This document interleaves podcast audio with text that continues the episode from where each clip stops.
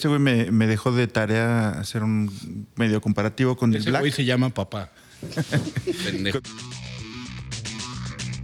Cuatro metaleros de la vieja guardia rompen sus prejuicios para hacer una crítica positiva del lado menos profundo de la música, el pop. Metaleros hablando de pop.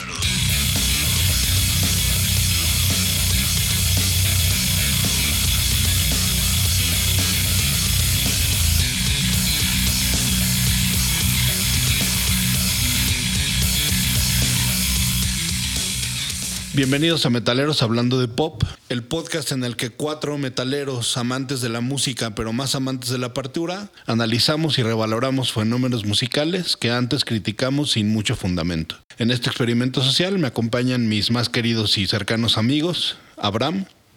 Hola, ¿cómo están? ¿Tú eres, te consideras metalero? Por supuesto. ¿Desde, ¿desde qué año? Fácil, yo creo que desde el 89 bien. Bien, bien. 88, 89. O sea, antes que era. Ah, bueno, me gustaba un poquito de rock en español, Hombres G, eh, toda la bola que había de música española de rock. O sea, como antes de Caifanes y todo eso, me gustaba. Bienvenido. Gracias por la invitación. Pepín, este, ¿tú metalero desde qué año? Metalero pasivo, desde el 88. Desde 88, con Guns, Ujú. obvio, y Motley Crue, ¿no? Y Poison y todo eso. El glam. Perfecto. Y Ricardo Cisneros, Metalero desde el 89 o 90 más o menos aproximadamente. con la misma entrada que todos, ¿no? Sí, es- y agregarle un poquito de a lo mejor Skid Row o algo por ahí. Skid Row, qué chingón. ¿Qué, qué? Voy, a, voy a hacer un paréntesis, pero ¿qué tan fácil era ser metaleros para ustedes aquí en la capital? Porque en provincia no era fácil, porque eh, no, hay, no había, había tres estaciones en mi pueblo, este, y en ninguna iba a tocar metal, porque no era lo, que, lo, lo- lo- masivo. Este, y entonces era el que pudiera comprar un disco, porque tampoco no había, no era- los LPs no eran piratas, este, los cassettes. Entonces eh, era más Mira, aquí complicado. afortunadamente teníamos a alguien que yo admiro mucho, que es Martín Hernández, que estaba en WFM, y él ponía mucha música que era amigable para los metaleros. Entonces tenías un par de opciones que igual no iban a pasar Cannibal Corpse, pero iban a pasar R.E.M., que indiscutiblemente no había bronca escuchar, iban a pasar YouTube, Depeche Mode. Entonces este, podías, podías sobrevivir. Y aquí, pues sí, al menos en mi escuela era obligado ser metalero. Los hombres, los hombres, ¿eh? Los, los demás amigos te pegaban Claro. si no escuchabas literalmente. Yo me acuerdo de un amigo que yo estaba cantando alguna cosa, alguna payasada de broma y llegaba y me pegaba. Y ni siquiera te estoy diciendo que era que estaba cantando lo comía con mis Abanicos. con mis abanicos. Zapatos. Estaba cantando seguramente algo comercial del rock que, que a él no le parecía. Y sí había una presión cabrona por. Sobre todo la presión era por escuchar algo más pesado que tu amigo, más grotesco que tu amigo y más rápido. Ok. En, en- en mi caso, eh, había una estación de AM en los 80s, no recuerdo bien como en qué época, pero sí pasaban Twisted Sister, un poquito de Motley Crue, y yo recuerdo que mis primeras grabaciones de, de, por ejemplo, de Guns N' Roses, era la canción que cachabas del radio. Sí. Y de AM, o sea, la calidad era pésima y aparte tenía un mensajito ahí en medio. Esa era, fue como mi primera entrada ya un poco más al, al- al rock y al metal. Y pues compartir con tus vecinos, con tus amigos, Y también, no sé si te acuerdas, Pepín, que te ibas a lo más verdes y te vendían los cassettes grabados. Los mix de Sí. cualquier género. Y en esa época, bueno, también ayudaba mucho toda la escena española de rock en tu idioma, ¿no? Y Argentina y, y Sí, acá. sí, pues estaban los hombres G, los enanitos verdes, eh, Hit, todas esas bandas que ya tenían éxito, bueno, Soda Stereo, Sí. y ya, ya escuchabas algo un poco más...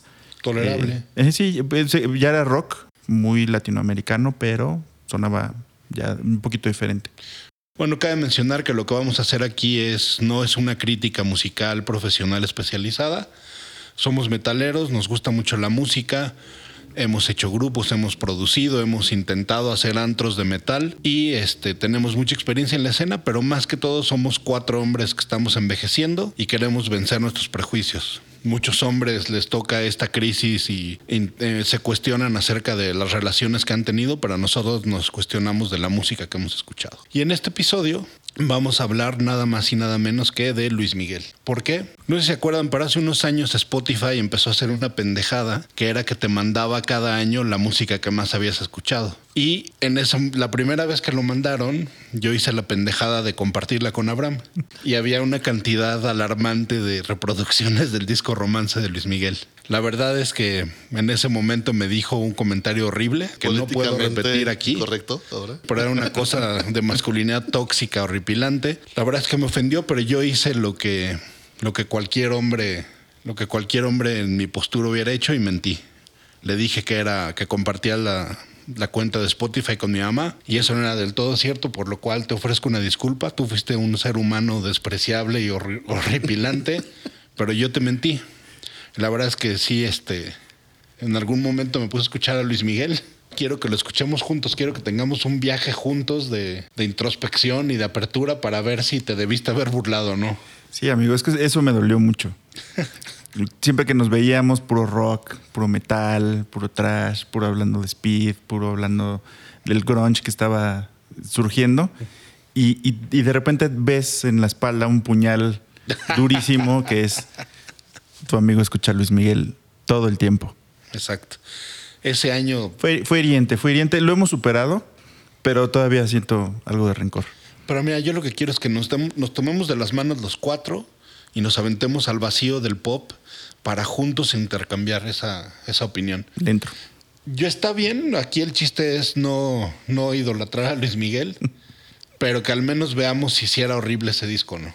Señor Cisneros, ¿usted había tenido alguna experiencia con ese disco? No, la verdad en esa época a lo mejor estaba más clavado en, como te digo, Skid Row, Twister Sister, este, Guns, obviamente. Pero uh, seguramente, se- eh, y es obvio, lo escuché do- algunas canciones en, que se filtraban en la radio en Claro. mi casa, pero en ese no fue lo que más escuchaba. Y bueno, ¿qué nos puede decir de los datos de este disco, señor Cisneros? Eh, encontré datos bastante, bastante chidos y, y que sí hablan de lo grande que fue, que tiene 70 discos de platino a nivel mundial. ¿Eso qué quiere decir en el mundo de ahora de... O sea, en su momento vendió 13 millones de copias físicas en todo el mundo. Madres. Es un chingo, es un chingo, la verdad.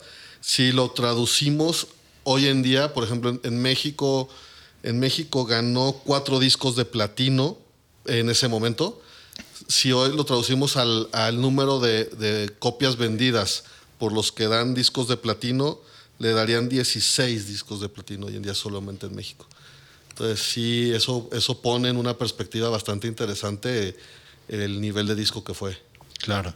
Creo que sí fue un disco muy popular. eh, hay que ver también su calidad y su, su relevancia en, en la sociedad. Sí, este, porque sí fue, sí creo que, sobre todo algo muy importante que estuve leyendo es que traspasó fronteras y, y- y rompió récords importantes. Con ese disco Luis Miguel recibió el primer disco de oro en Estados Unidos que se le otorgaba a un artista latino por música en español. Sí, está cabrón. Entonces, también, ese, ese también fue, ha sido otro trancazo. Como que en esa época todos querían entrar al mercado gringo, pero lo que hacían era Canto en inglés. exactamente, o grabo un sencillo en inglés, o de plano habían unos que grababan todo el disco. Yo la verdad no recuerdo a nadie que le haya salido. Exacto. Y ahora, entró no solo cantando en español, sino boleros en español. Ni siquiera, era su, Doble. Sí, ni siquiera claro. era su fuerte de él en ese momento, que era el pop Claro. Este, eh, o sea, se arriesgó en un género totalmente. Sí, tienes razón, porque si hubiera entrado con la incondicional o cuando calienta el sol o Exacto. todos esos hitazos hubiera sido más lógico. Exacto. Y decidió entrar con otro género y eso, eso impre- impresiona. La verdad es que también qué huevos de la disquera, ¿no, Abraham? Porque imagínate, no sé si se acuerdan, pero la incondicional en esa época llevaba semanas y semanas y semanas el video número uno. No me acuerdo, en esa época la neta es que no teníamos MTV, pero en, en, este, los programas de Televisa pasaban que estaba en número uno. Entonces imagínate, vienes de la incondicional y del Luis Miguel 20 y de repente le dices a la disquera, vamos con un disco de boleros. Si ha de haber sido de no, ¿qué te pasa, cabrón? Cambia de dealer, porque, o sea, sí, sí. Ah, pues Luis Miguel nunca se drogó, ¿no? No. No, se supo nada de no, jamás se vio, se vio nada. deportista, sí, sí, no. no. más allá de los chismes, es cómo lo manejaba él, porque él nunca se subió a ese rollo de lo, o sea, nunca lo viste hacer una rueda de prensa para aca- acabar con un chisme. O sea, de hecho, e- es el único que se ha mantenido en un misterio toda su vida, como muy inalcanzable. Sí. Este, hoy, hoy cualquier artista que se ponga en ese, en ese mood lo, lo mandas a la chingada porque hoy, hoy- hoy hay una necesidad de cercanía y más bien de, senti- de, de que te haga sentir cercano a tus fans. Sí. Y este güey siempre, se- más, al contrario, era, no sabes nada de él, no sabes dónde está. O sea, no, lo ves tiktokeando si fuera de ahora. Exacto, de ninguna manera. Este, y, y- y eso está, eh, esa, eh, esa postura sí lo, sí lo puso como rockstar y lo ha puesto como un rockstar completo. Sí, sí tenía ese, esa sensación, ¿no? De rockstar, de... Misterio, ¿no? Como misterioso, habla- como si no se sabías- de él era, anda con Daisy Fuentes, ahora anda con Mariah Carey. Lo ahora vimos en el Baby. Tiene un yate que se llama como su vino. O sea, eran puras notas que hablaban del éxito, no otras. Entonces está cañón. Sí, claro. Para tener un- una idea, ¿qué estaba pasando en el mundo en noviembre de 91? Primero, 91 fue un año muy representativo para la música. Se considera el 91 como el tercer y más grande eh, etapa de revolución musical. Ah, cabrón. En, esa, en ese año, géneros como el rap, el hip hop y el grunge estaban sorprendiendo a, a las nuevas generaciones. Eh, fue un año muy importante. Justo en ese mismo mes fallece Freddie Mercury. Ah, cabrón. Recordarán que también eh, en esos años Wayne's World revive Bohemian Rhapsody. Sí. Y bueno, en el mundo del espectáculo, en lo que se veía en cines, Terminator 2, El silencio de los inocentes, Robin Hood. Para el año, la canción más famosa del año, la más representativa, fue precisamente Everything I Do. exactamente de, de- de Bryan Bryan Adams. ¿Qué sucedía en el mundo del pop? Estaban de moda Paula Abdul, Roxette, los discos más representativos del año, Acton Baby de U2, Blood Sugar Sex Magic de los Red Hot Chili Peppers y el Out of Time de R.E.M. Discasos. En la tele veíamos The Simpsons, jugábamos Nintendo Game Boy, Mm, Los que tenían lana. La verdad es que en la mansión Morel no, nunca hubo un Game Boy. y en el Super Bowl podíamos ver a Whitney Houston y a New Kids on the Block en, en el espectáculo del medio tiempo. Fue el, yo creo que el primer espectáculo, ¿no? De los, no sé si se acuerdan, pero antes eran así como bailables y tablas gimnásticas y pura tontera y creo que fue el primero de, de- de esta época de, de espectáculos cabrones. Lupita Jones llega a ser Miss Universe Ah, cabrón, sí es cierto. y todos estábamos encadenados a la tele viendo alcanzar una estrella. Por supuesto. La neta, sí. Sí, Sí, de novelas no tenemos prejuicios, ¿no? Esto es- No. En el mundo del pop mexicano, o el pop más bien en español, estaba el primer disco de Alejandro Sainz, Pisando Fuerte, Ah, cabrón. el último disco de Mecano, El Aida Lai, Discaso. Lucero con Electricidad y Ya No, Montaner, Déjame Llorar, Magneto con su Vuela Vuela, y Juan Luis Guerra y sus 440 con Burbujas de Amor. Claro, sí. Buen año, ¿eh? Había de todo. Había de todo y sobre todo estábamos en esta, en la mitad de esta broma kafkiana que todos, todos estábamos bien, ¿no? Ahí todos teníamos lana, todos, este, no teníamos para un Game Boy, pero teníamos. Éramos casi primer mundo ya. sí, pues hasta, ¿se acuerdan que Bush felicitaba a ese presidente mexicano que está haciendo The Mexican Dream? Ah, sí es cierto, no me acordaba. La verdad es que era una época de bonanza, de felicidad. Si se acuerdan también una de las fuentes oficiales, la serie de Luis Miguel, que no voy a preguntar, pero todos la vimos. ¿Qué decían de este disco, señor Hernández Nava?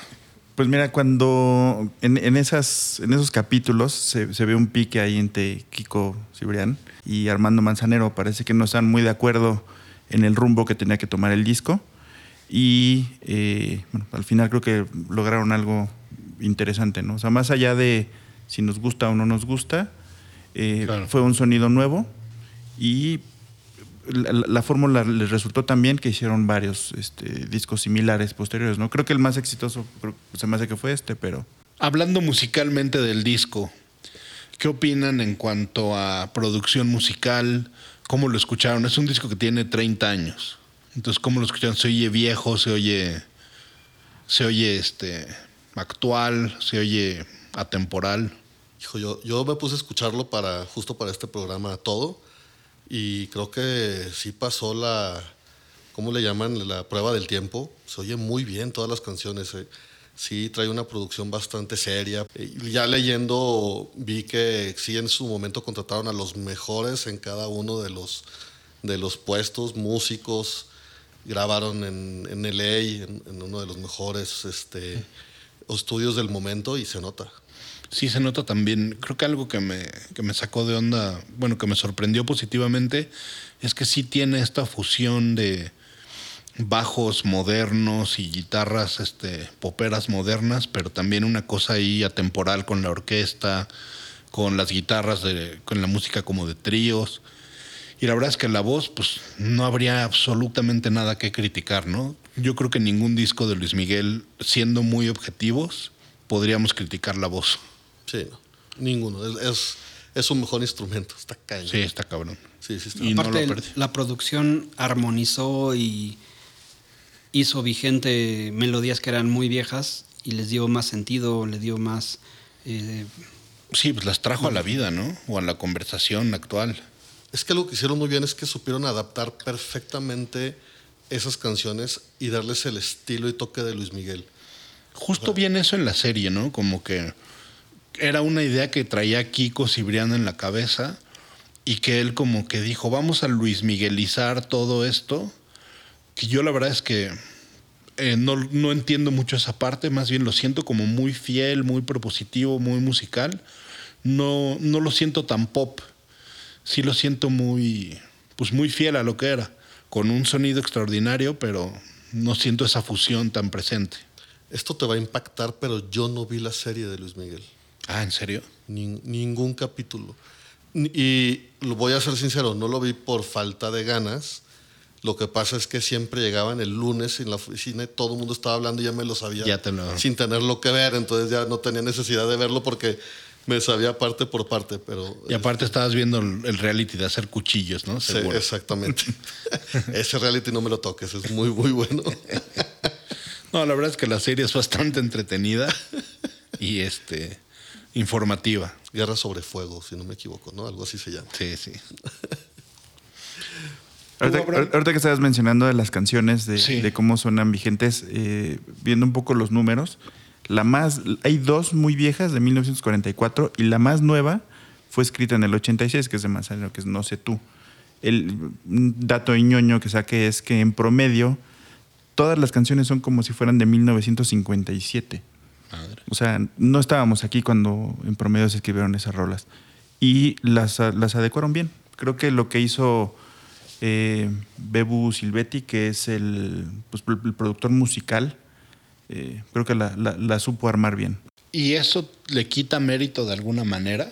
O sea, sería como el disco de Metallica de, de covers, el Garage Days. ¿Está bien o mal eso? Pues mira, al final es evolución. Puede que no te guste para dónde está tomando el rumbo tu artista. Y es lo que le pasó a muchas bandas. Por ejemplo, a Metallica con el disco negro, que justo también fue de, de ese año. Sí, unos meses antes. lo- los, los, eh, muchos fans se les fueron encima. De son unos vendidos, ya, ya esto no está funcionando, ya no me gusta, ya suenan muy comercial. Y al final la apuesta les ha funcionado. Metallica sigue siendo una banda eh, Pues es la vigente, banda ¿no? más grande, ¿no? A ver, Ajá. hace un- unos meses, uno o dos meses, Metallica vuelve a sacar casi todas las del disco negro, ahora con Hash, con Claro. Juanes, este, J Balvin. J Balvin, o sea, eh, y, y hablan, habla creo que de, de músicos que entienden Sí. justo la música y que hay que estar en las nuevas generaciones y, y- y eso está padre. Sí, lo que está padre de Metallica es que se convirtió. Primero fue una banda de nicho, después se hizo una banda de rock y ahorita es un fenómeno social. Sí. Yo creo que está muy bien. El otro día yo estaba viendo un podcast de alguna persona que estaba oyendo la canción, reaccionando ante la canción de J Balvin. Y estaba enojadísimo y decía, ¿cómo? Este güey no, no este, está faltando el respeto a Metallica y Metallica se está vendiendo y pendejo, el disco negro vendió 30 millones de copias. De, porque es que se vendieron. Sí. Y, justo contestando a, contestando tu pregunta de cómo lo deberíamos de tomar de, eh, en ese momento de Luis Miguel, o sea, sin, sin de- hay- no hay que dejar de lado que venía ya siendo un súper este, ídolo de, de la gente, con un estilo, y a sus 21 años se arriesga a hacer algo 21 años. 21 años, o sea, estaba en el apogeo de su carrera, no tenía necesidad de inventarse o de arriesgarse, como hemos platicado. La disquera seguramente le dio un infarto y dijo, güey, nos vamos a ir al caño con esto. Claro. Y el güey, o sea, eh, es hoy un Maluma o alguien, un Sebastián Yarte de 26 años, 27 años, si, se, si dijeran voy a hacer guapangos. ¿no? Sí, claro. A ese, a ese grado de arriesgarse en un cambio de género, que era el propio. Y arriesgarse y, y romperla como lo hizo, puta, sí está cabrón.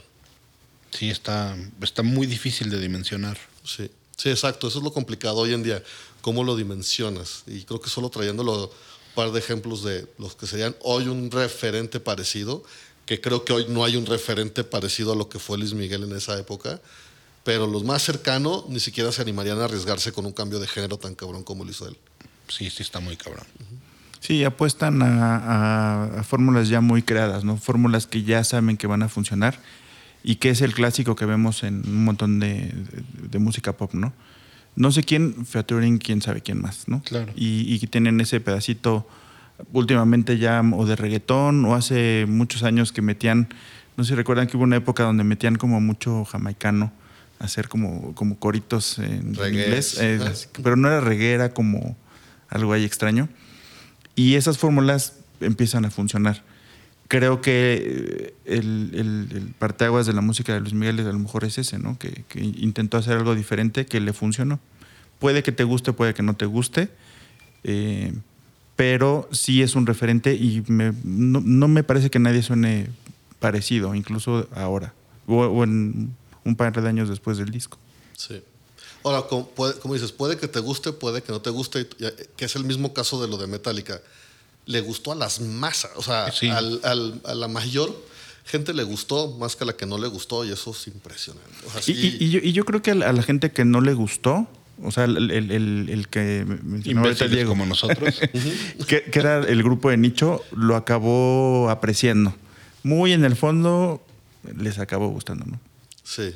Y la gente que no los conocía, como la generación de mis padres o mis abuelos, lo conocieron porque cantaba las rolas que les gustaba. Eso también, ¿verdad? Porque chido. antes para la generación de nuestra edad ahora, pues sí era un chavito nada más que, que decía pura tontería.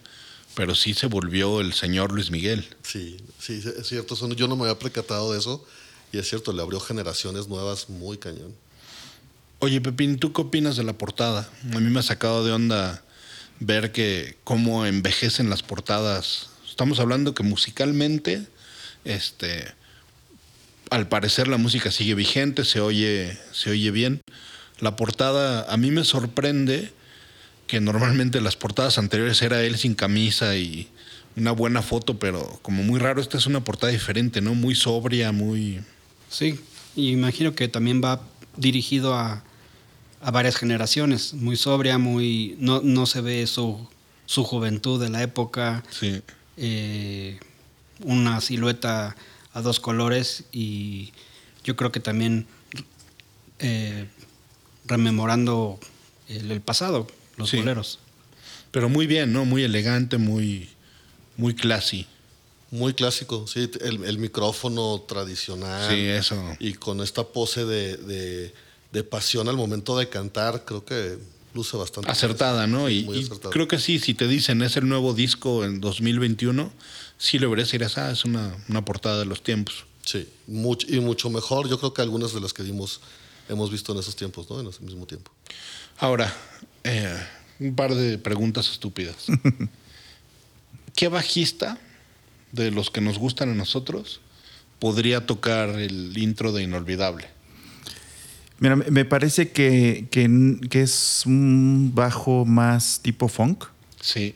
Me, me iría más por alguna A mí, banda ¿sabes como Primus. Sí, como Living Color. Ajá. Sí, sí, algo, algo así. Funk, rock, pero no, no, no tan llegar al, al new metal. No que el new metal se, se manifestó mucho por tener Sí. grandes bajistas también, pero no. Me parecería que sigue siendo un funk rock tradicional. Incluso tirándole a los Chili Peppers. Ándale, al- al- algo, algo así. eh, Y si lo, Rico. hubiera, si lo hubiera producido eh, Metallica en 87, no hubiéramos escuchado ese bajo nunca. no. Se hubiera perdido. Sí. Pues de hecho el, el disco negro tiene ahí grandes fallas del bajo. No, se escucha negro mucho. Se oye muy bien. ¿Sí? ¿Te el parece? Es el que no tiene nada. Ah, bueno, sí, pero, pero si estamos comparando contra el negro de Metallica, se me hace que no, no está tan chido. ¿Qué vocalista metalero crees que podría alcanzar los tonos de, de Luis Miguel en este disco?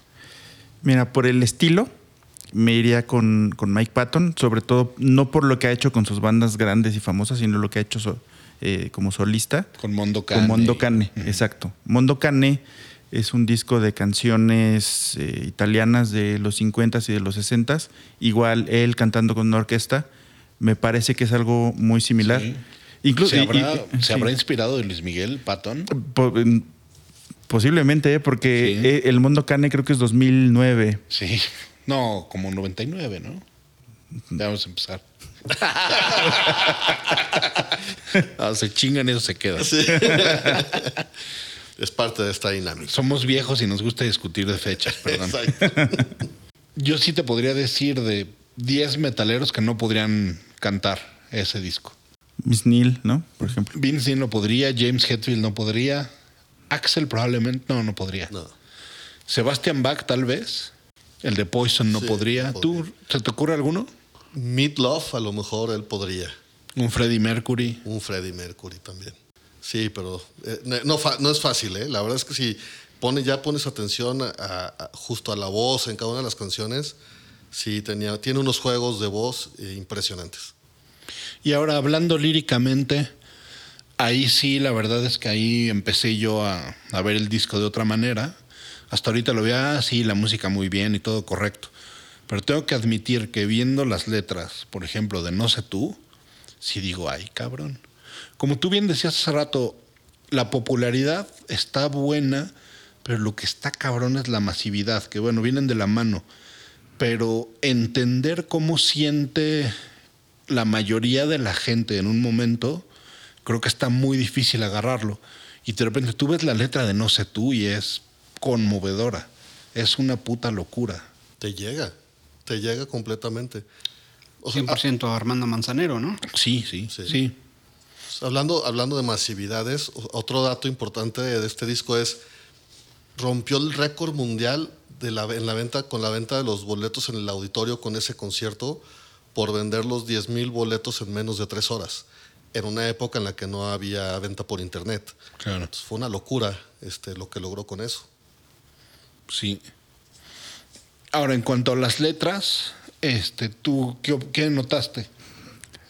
Pues lo, lo que más me sorprendió es que me sabía todas. eso, Para eso, eso, eso ya es una- mejor amigo. No, bueno, eh, yo no escucho, o sea, ese disco cuando salió yo no lo escuchaba. no- no, o sea, yo más, bueno, voy a corregir, no, yo no lo ponía. Lo escuchaba en la calle, lo escuchaba en mi casa, pero no me gustaba porque era, era muy metalero en aquella época. Y cuando lo puse completo, me sabía todas las canciones, todas, todas las letras, sí.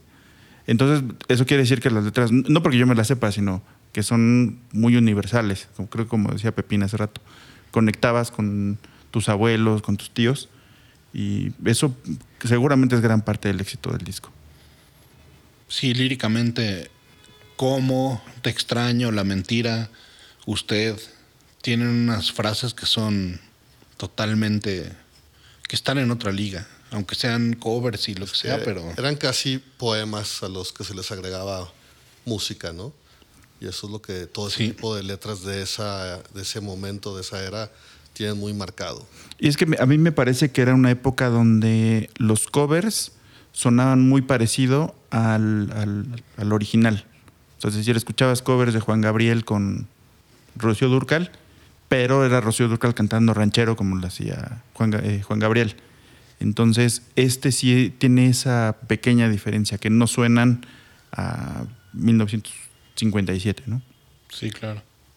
Y también fue una lírica que no se explotó y no llegó al máximo hasta que Luis Miguel la ensalzó y, y le agregó la armonía y la melodía que le faltaba. Un te extraño cantado por Manzanero no se siente igual que un te extraño cantado por Luis Miguel. Sí, es cierto. Y, y cuando ves, no sé tú, antes de. Bueno, cuando la ves cantada por Manzanero, tienes toda la razón, no te llega. Y con Luis Miguel, puta, sí te hace llorar esa pinche canción. Oye, yo creo que, yo creo que fuimos en ese momento la generación de hoy que dice Diego, ¿a poco Diego Boneta no es Luis Miguel? ¿no? Y seguro- nosotros decíamos, es la canción de Luis Miguel y nuestros papás casi te daban un zape. Esa no es de Luis Miguel, era de Manzanero, inútil. ¿no? Pero lo que está cabrón es lo que dices que tienes razón. O sea, esas canciones se hubieran muerto. No hubieran. No hubiera pasado nada. No las hubiéramos escuchado y son canciones puta hermosas. Y si ese cabrón no las hubiera interpretado, no las hubiera hecho suyas, sí está muy cabrón. No existirían el día de hoy. Es cierto, es cierto. Tú seguro las usaste para ligar, ¿no, Pepín? Sí, no funcionó tan bien, pero las usaba. Sí, seguro. Las dedicaste muchas veces. Seguro. Yo sí recuerdo un par de veces este, haberme puesto a chillar con no sé tú, la verdad. ¿Hoy lo aceptas? Sí, hoy sí lo acepto. ¿Y sabes qué? Me enorgullece, ¿Sí? sí. Y quiero que tú ¿Pero qué, también- qué es lo que más te enorgullece? ¿Que no me había enterado o que me acabas de confesar aquí enfrente de...? Me enorgullece haber sido un hombre con la capacidad emo- emocional de, Aparte de conmoverse. Eso es- eh, ah, bueno, eso, es- eso es altamente probable. Pero yo creo que es genética. A mi papá le pasaba lo mismo con José José, ya que estaba muy pedo, güey. Lloraba. Sí, sí, pero no, no, o sea, tu papá creció con José José. Ah, chingada. Aquí- Eso, eso, eso quedamos nunca decirlo, güey. O sea, era lo que escuchaba, ¿no? Y en tu caso, pues no era lo que escuchabas. Bueno, Sí, no. hasta ahorita. Hasta ahorita. Bueno, que me tienes un- no, tienes un gran punto. O sea, no lo ponías tú, pero sí, yo creo que ya que nos estamos abriendo y estamos siendo maduros, yo creo que sí hay un momento en el que la música no la pones tú y llega un momento que te cambia el chip y primero no la quitas. Hay, una- hay un momento en el que no la quitas cuando la ponen y otra cuando ya la pones tú. Sí, al final la música tiene ese, esa gran ventaja, te, te- te- hace viajar en el tiempo. O sea, a lo mejor no la disfrutabas en su momento, pero Sí, lo que estaba la alrededor... La nostalgia es cabrón. ¿eh? Exacto, la nostalgia, tu- lo que estabas viviendo, tu familia, tu- la escena en la que estabas te puede traer otro, otro tipo de recuerdos que a lo mejor hacen que conectes La, más. la familia Hernández Nava, ¿dónde estaba hablando de eso en ese momento? No, bueno, mi hermana sí, súper fan de, de- de Luis Miguel, durísimo, desde siempre. Y yo el disco lo escuchaba, y, los- y ese y todos. Sí. Y, eh, y mi, mi- mi- mi hermana sí era eh, que escuchaba 97.7 y todas las bandas de pop me las sabía y sabía quiénes eran, pero yo nunca las ponía. Claro. ¿Cuál sería para ustedes la mejor letra del disco? Pudiera ser frase o canción o lo que quieran. Yo sí me quedo con Inolvidable, creo que, ¿Sí? que más me... Creo que coincido con, con Abraham también, inolvidable. A mí la verdad es que no sé tú, se me hace, se me hace yo creo que de las mejores letras que, que he escuchado. ¿Tupin? Sí, no sé, tú también. Ahora, ¿vieron los videos? ¿Le echaron un ojo a los videos de...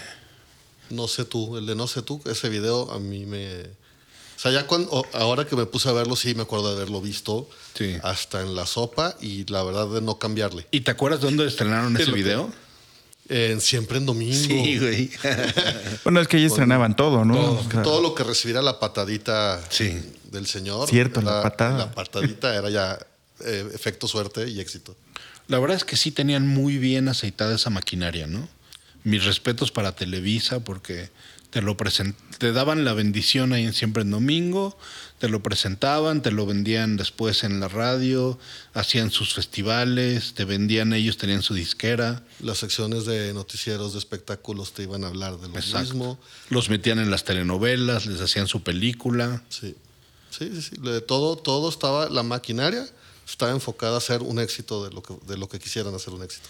A mí ahora me sorprendió viendo los videos que está chistoso porque primero vi el de No sé tú, que habían dos versiones, que no me acordaba eso, pero empecé a ver el video y dije, ay, cabrón, este lo hizo este Oliver Stone o David Fincher o qué pedo, se ve una producción encabronada, pinche mansión de Miami, un chingo de, me imagino que eran helicópteros o grúas en esa época, Yo creo que que ahora con un pinche dron la libras, pero Sí. se ve la producción así llegando y toda la pinche orquesta en la casa y ahí en la bahía. Y, o sea, lo vi y dije, qué chingón. Luego vi la segunda versión, que era ese, ese mismo pietaje, pero con una actriz. Y luego vi el otro video de Contigo en la, contigo en la distancia? distancia, que era el mismo pietaje, el mismo día de llamado. Solo este, como que aprovecharon muy cabrón. Yo creo que aplicaban la de Disneyland, de, de, de, de- de- ya tenemos el dibujo, ya nomás sobre él vamos haciéndole, Le cambiamos el fondo. vamos. cambiamos el fondo, claro. Pero bueno, eso nada más ahorita clavados como nosotros lo notamos, En pero ese en esa momento nadie se dio cuenta. Y clavas como tú que es en pietaje, que nadie te sabemos qué chingados es eso. Sí, perdón. ya Ahora, te desconcentré, amigo. nada, Perdóname. nunca, nunca. Ahora, lo podemos como rockstar y como, como estrella. ¿Qué pasa si lo comparamos contra el señor Axel Rose? ¿Quién vendría ganando esa batalla? Uy, En esa época creo que Axel tenía las llaves del mundo, ¿no? Sí. sí. Sí, estaba arriba.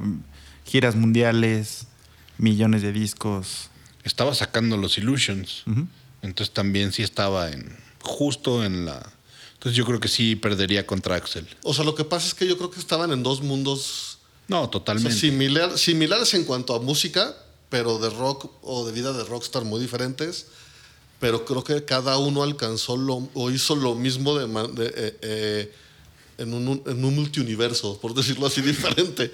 O sea, este, Luis Miguel cantaba en un concierto aquí en Monterrey y lo ha platicado esta, ¿cómo se llama? La Erika Buenfil, que lo iba a ver y él nomás se le quedaba viendo y le hablaba después del concierto sin conocerla y Véngase te quiero acá. conocer y véngase para el hotel y me voy para el hotel, güey.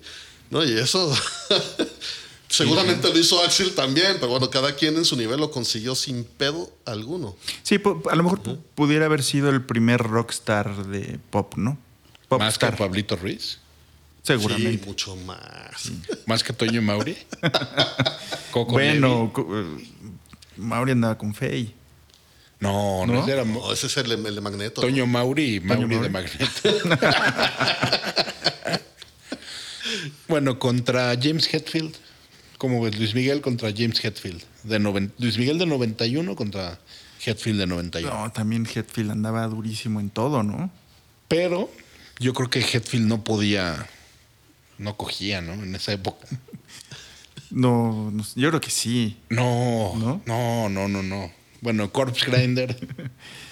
Ah, bueno, no, ahí todavía no figuraba mucho en él. Tenía una- otra banda que era Monstruosity, no era tan famosa. sin clavarnos mucho. Ese otoño, Corpse Grinder se la pasó con. Y ahora sus conciertos. Vamos- Vamos a, vamos a abrirnos. Si vamos a aventarnos en este, en este chapuzón hacia, hacia el sabor, apertura. la alberca de goma de mascar. ¿Quién de aquí ha visto Luis Miguel ¿En vivo? en vivo? Todos. Todos. Todos. ¿Sí? Sí, yo sí. Varias veces. ¿Cuántos, Pepi? Pues unas ocho o diez fácil. Pero a ver, tú y yo dormíamos en el mismo cuarto, en una litera, porque éramos pobres. Y fuimos juntos a verlo como tres veces. Por eso eran pobres, güey. Tú, mi querido Abraham, Híjole, yo sí lo vi una vez, obligado, obligado. sí. Y ahora cuando dijo Y, ya no se y- me y- no, no, no, y, no- y déjame terminar. Sí. Obligado por ti, que es lo peor, güey. Eso no me lo Pinche esperaba. Judas Eso no me mierda. lo esperaba. Sí, sí, sí, ya me aventaste, es pobres. Sí, claro. Bueno, sí, lo fuimos a ver juntos porque habían boletos gratis en, en mi trabajo.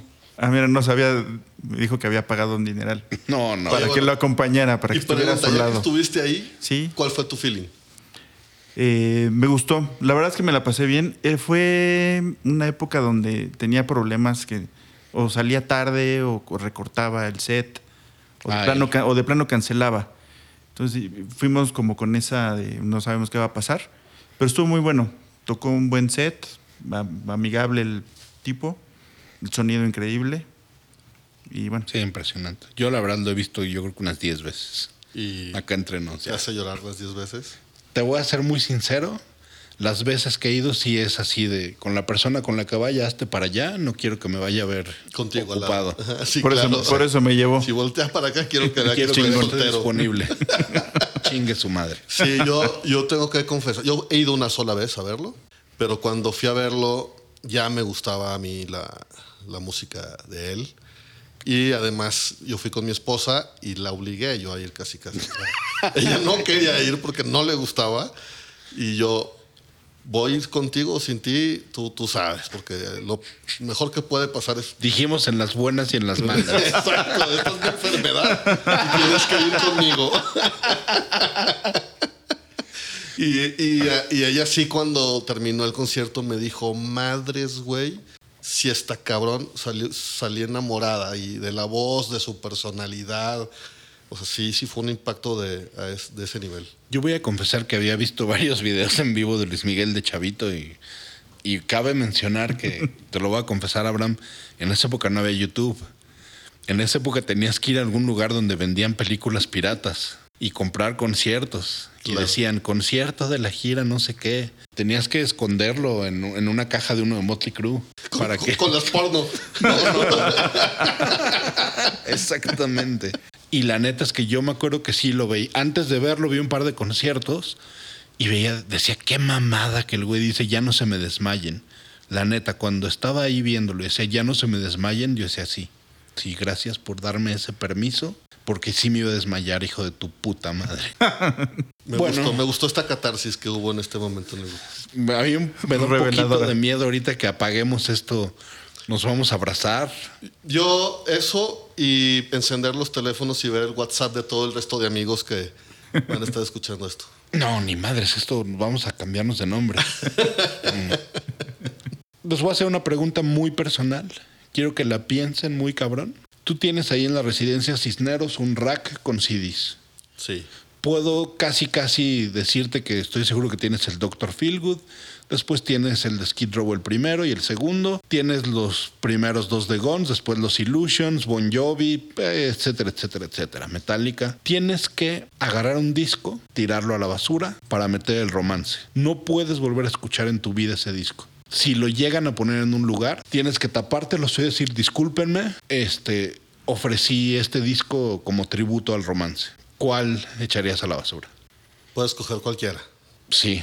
Bueno, porque te duela. Que- Uno Sí, que duela, que duela. A ver, me va a doler por una canción nada más, pero el de Warrant. de Cherry Pie. Ajá. Y me duele, ¿eh? Y me duele. Sí. Nunca más lo escucharías para escuchar el romance. Sí. Eres un hombre, te admiro. El día de hoy puedo admitirlo, te admiro y qué buena elección. Pepín, lo mismo. Yo sí sacrifico un suropa de YouTube. ¡Ay, Uy. cabrón! Fuerte. ganó. Cabe mencionar nada más que aquí mi querido hermano era el dueño de youtube.com.mx. No hay un mayor fan de YouTube que nunca le ha agarrado la mano a Bono, cosa que yo sí he hecho, pero bueno, eso lo hablaremos después. Pero entonces el Suropa, Sí, con todo y su stay. este y Lemon y madres. A ver, supera eso, puto. Híjole. Perdón, supera eso. Sí, no Poison, ¿te gusta? ¿Podría entrar con algo No, de Poison? porque tú eres un pinche marrano, güey. Poison ni siquiera lo escuchas. Échale, échale. Eh, escoge alguno de los Use Your Illusion. Uno de los dos. Sí, no, no te gusta ni te jodes, te conozco mucho. Es lo que te digo. Los Use Your Illusion, eso sí, el 70% me parece relleno. A ver, una. Hijo de la chingada, ¿qué pedo con este cabrón? Es la obra máxima del rock. No me gusta. O sea, me gustan algunas, pero no, no creo que sea Estás en el el disco. podcast correcto, güey. Metaleros hablando de pop, hablando mal del User Illusion. Rich, perdóname, tú estás más cerca del dale un putazo. No, bueno, es otro, es otro episodio para los User Illusion. Es, es el acercamiento de Guns N' Roses hasta el mundo del rock clásico de Elton John. Sí, o, o con la Santanera también, ¿no? Que tenían como 17 músicos. No, qué básico, qué, qué triste. Cephalic Carnage.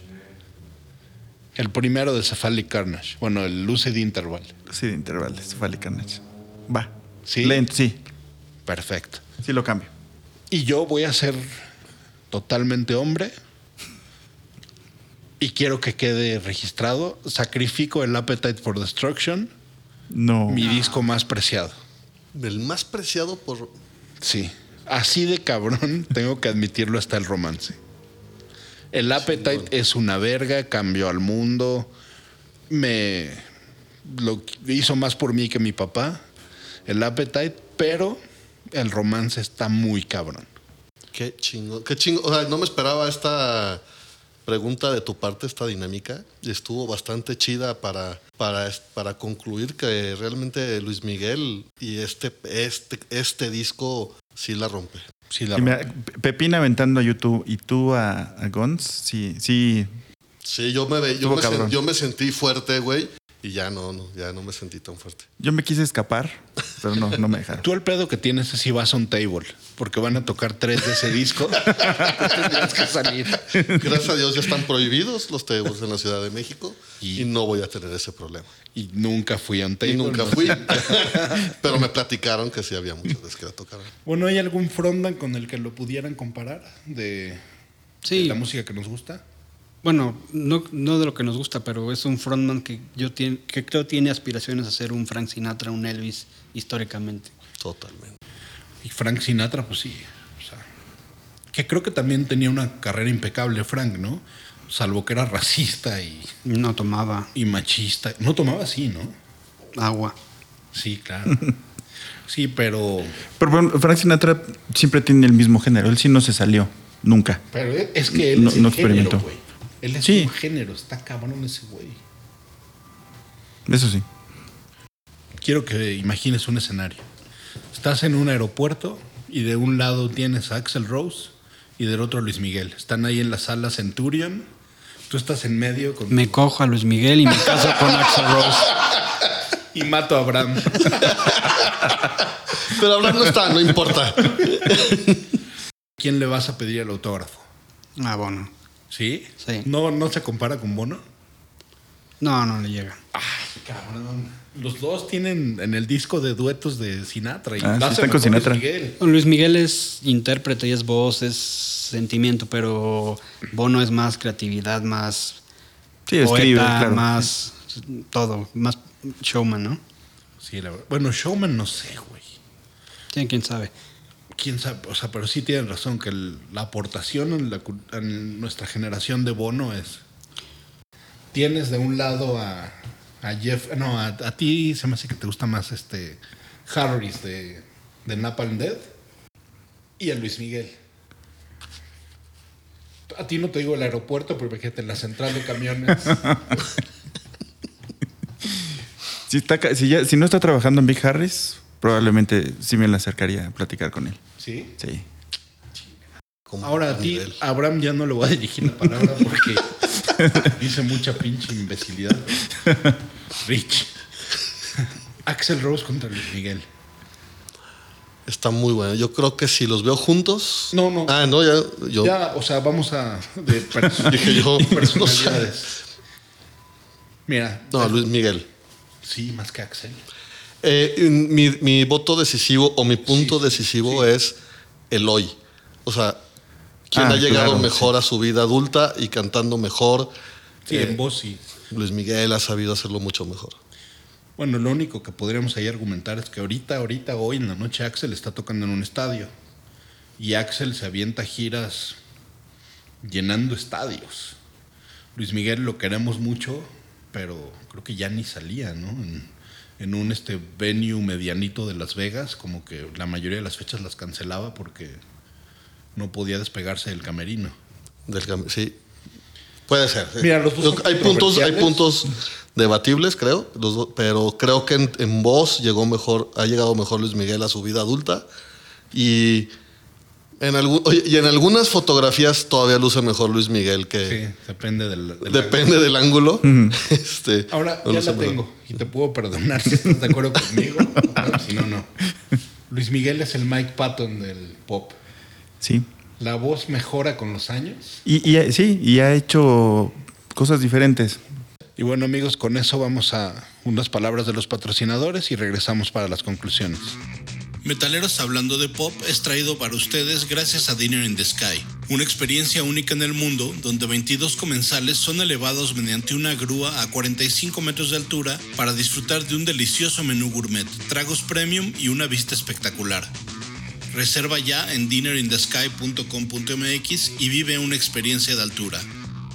Ya estamos de regreso con las conclusiones del disco de Luis Miguel. En, en conclusión, señor Cisneros, es un buen disco. Es un excelente disco. Es un, eh, no quiero eh, despedir el programa de mi parte sin antes decir que Ese disco está en el tercer lugar de los más vendidos en México, con 7 millones 250 mil copias. Por puro morbo. Arriba, ¿quién estaba de él? En segundo lugar, José José, con el disco de 20 triunfadoras. Y con solo 250 mil copias arriba de él vendidas. Y en primer lugar, Juan Gabriel, este, con Recuerdos 2, que vendió 8 millones de copias. Que yo creo que sí son. eh, Luis Miguel sí está muy arriba. Bueno, está allá arriba, pero Juan Gabriel definitivamente está en la cima de la música mexicana popular. Es correcto.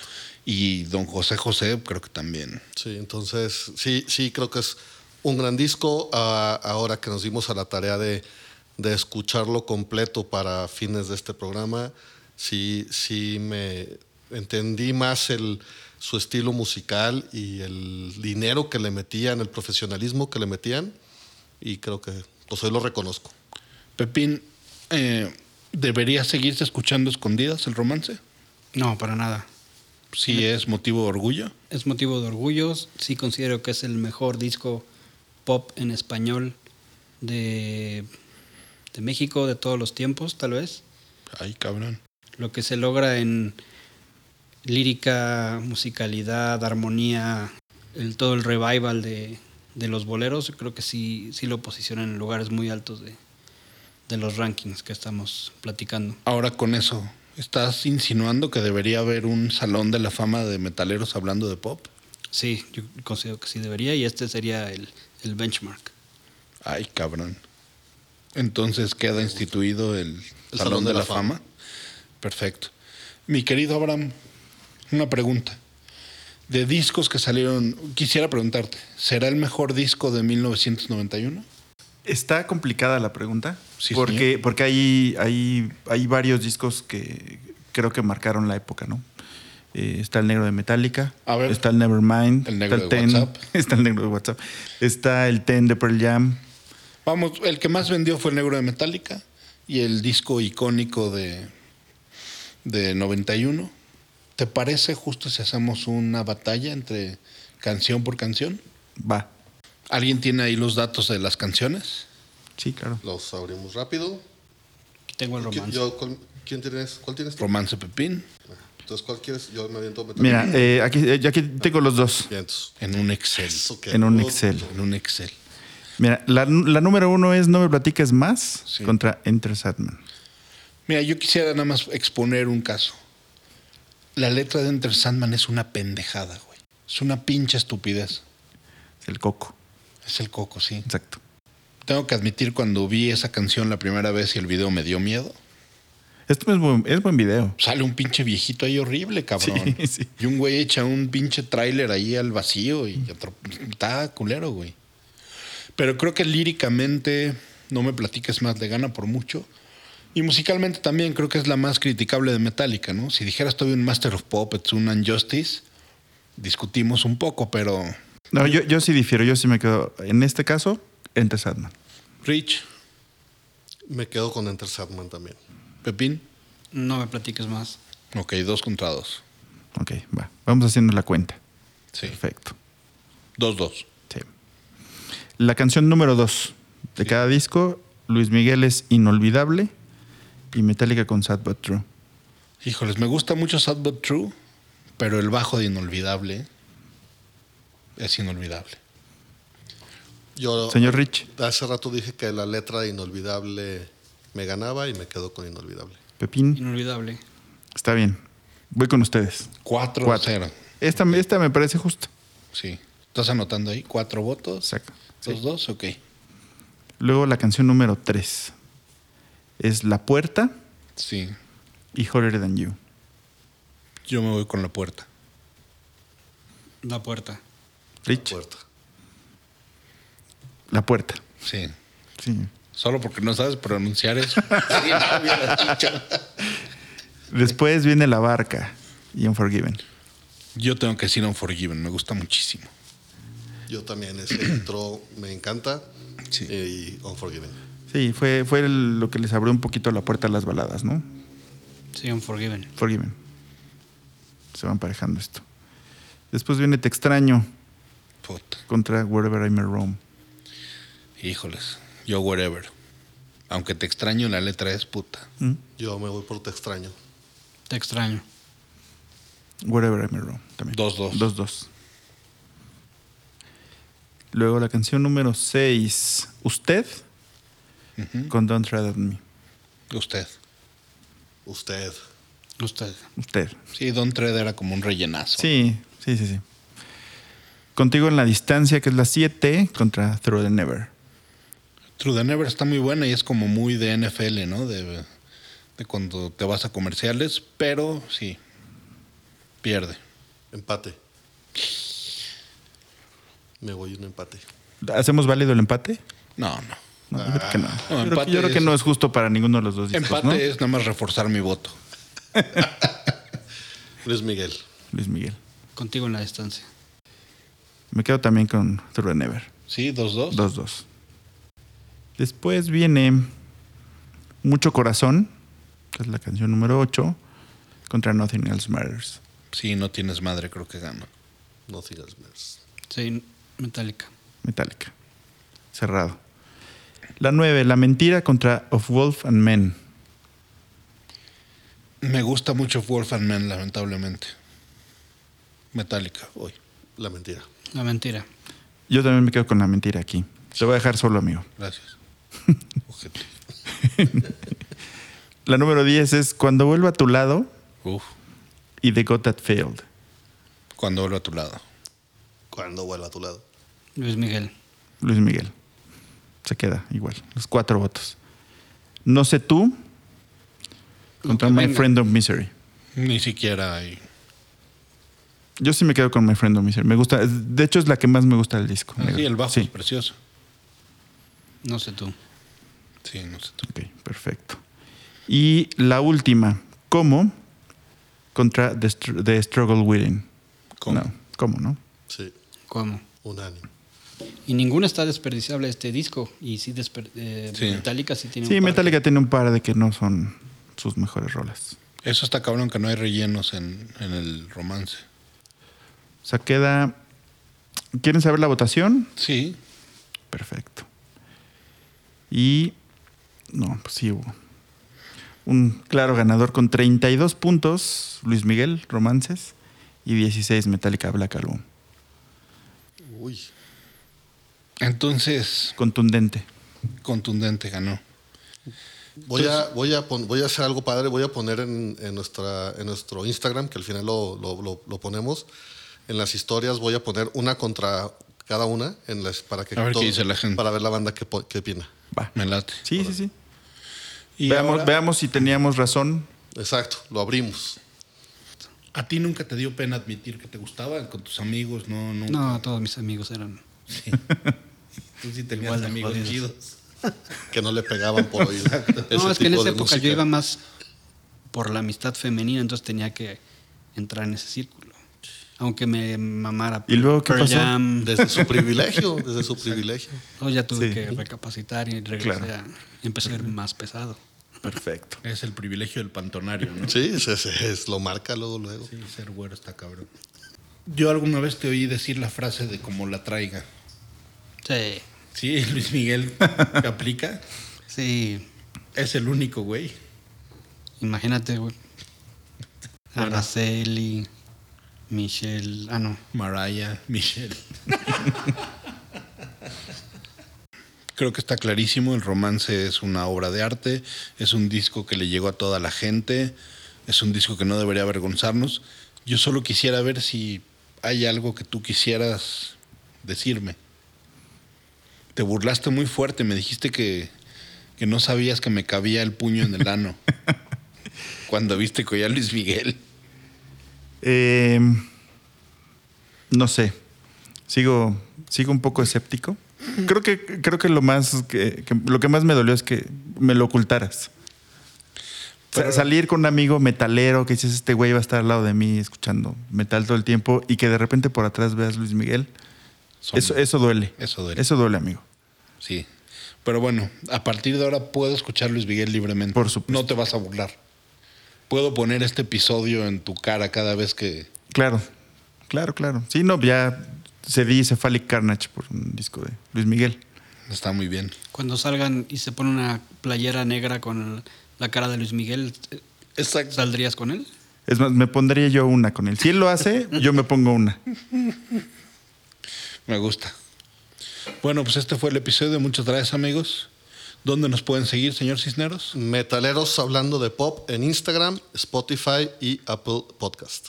Perfecto. Y pues si les gustó esto, por favor denle suscribir. Y nos vemos la siguiente semana. Chido, adiós.